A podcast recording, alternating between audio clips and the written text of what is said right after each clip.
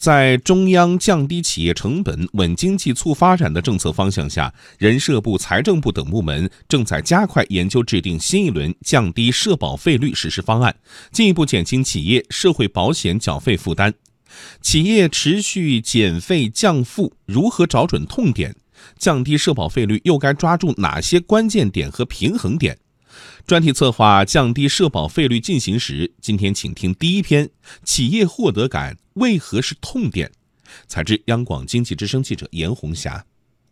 今年开年以来，人社部、财政部等相关部门相继表态，进一步减轻企业社会保险缴费负担。人社部部长张继南表示，正加快会同有关部门研究企业降低社保费率的实施方案。财政部部长刘昆表示，正在积极研究制定市场关注度高的降低社会保险费率综合方案。事实上，从2015年以来，国务院已经先后五次降低或阶段性降低社保费率。截至目前，各项社保的总体费率从百分之四十一降到百分之三十七点二五，初步估算，累计为企业降低成本约四千亿元，平均每年一千亿元。但是，不少企业对降费的感受却并不明显。一些企业反映，虽然最近几年各项社保的总体费率降低了将近四个百分点，但主要表现在失业、工伤等险种，占大头的养老保险费率和公积金费率降幅并不明显。首都经济贸易大学劳动关系研究中心主任陶文忠分析，这事实上摊薄了降费给企业带来的获得感。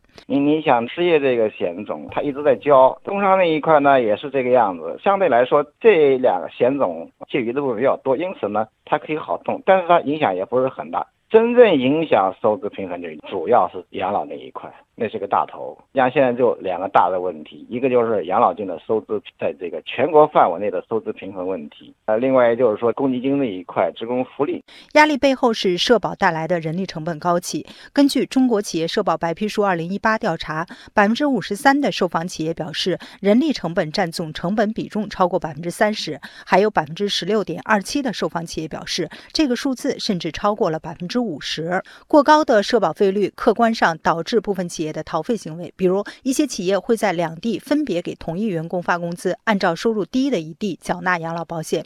根据国家统计局的数据，二零一六年城镇单位就业人员的工资总额为十二万亿元，将这一数据乘以名义上的城镇职工养老保险费率百分之二十八，为三点三六万亿元。但人社部公布的二零一六年职工养老保险的征缴收入才二点七万亿元，两个数字差距较大，这就导致名义费率与实际费率的差别。去年开始，社会保险费改由税务部门统一征收，对以往企业少缴漏缴社保等行为的规制将趋向严格，因此不少企业反映压力更大了。对此，相关部门表示正在研究制定相关解压措施。国家税务总局局长王军要会同有关部门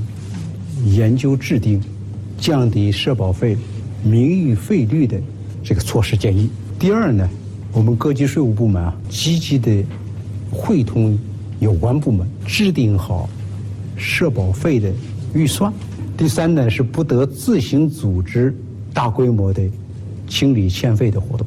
从近期释放的政策信号来看，今年更大规模、更加明显的减税降费措施有望推出。未来减税降费如何在有效引导预期的同时，着力于进一步提升企业的获得感？中国财政科学研究院院长刘尚希认为，应改变以往宽打窄用的思路，通过降低费率、严格征缴来摊平社保负担。过去的那种宽打窄用的这个呃思路啊，就在现在来看就不适用了。应当是费率这个降低，那同时呢，严格的做个征缴，减少流失，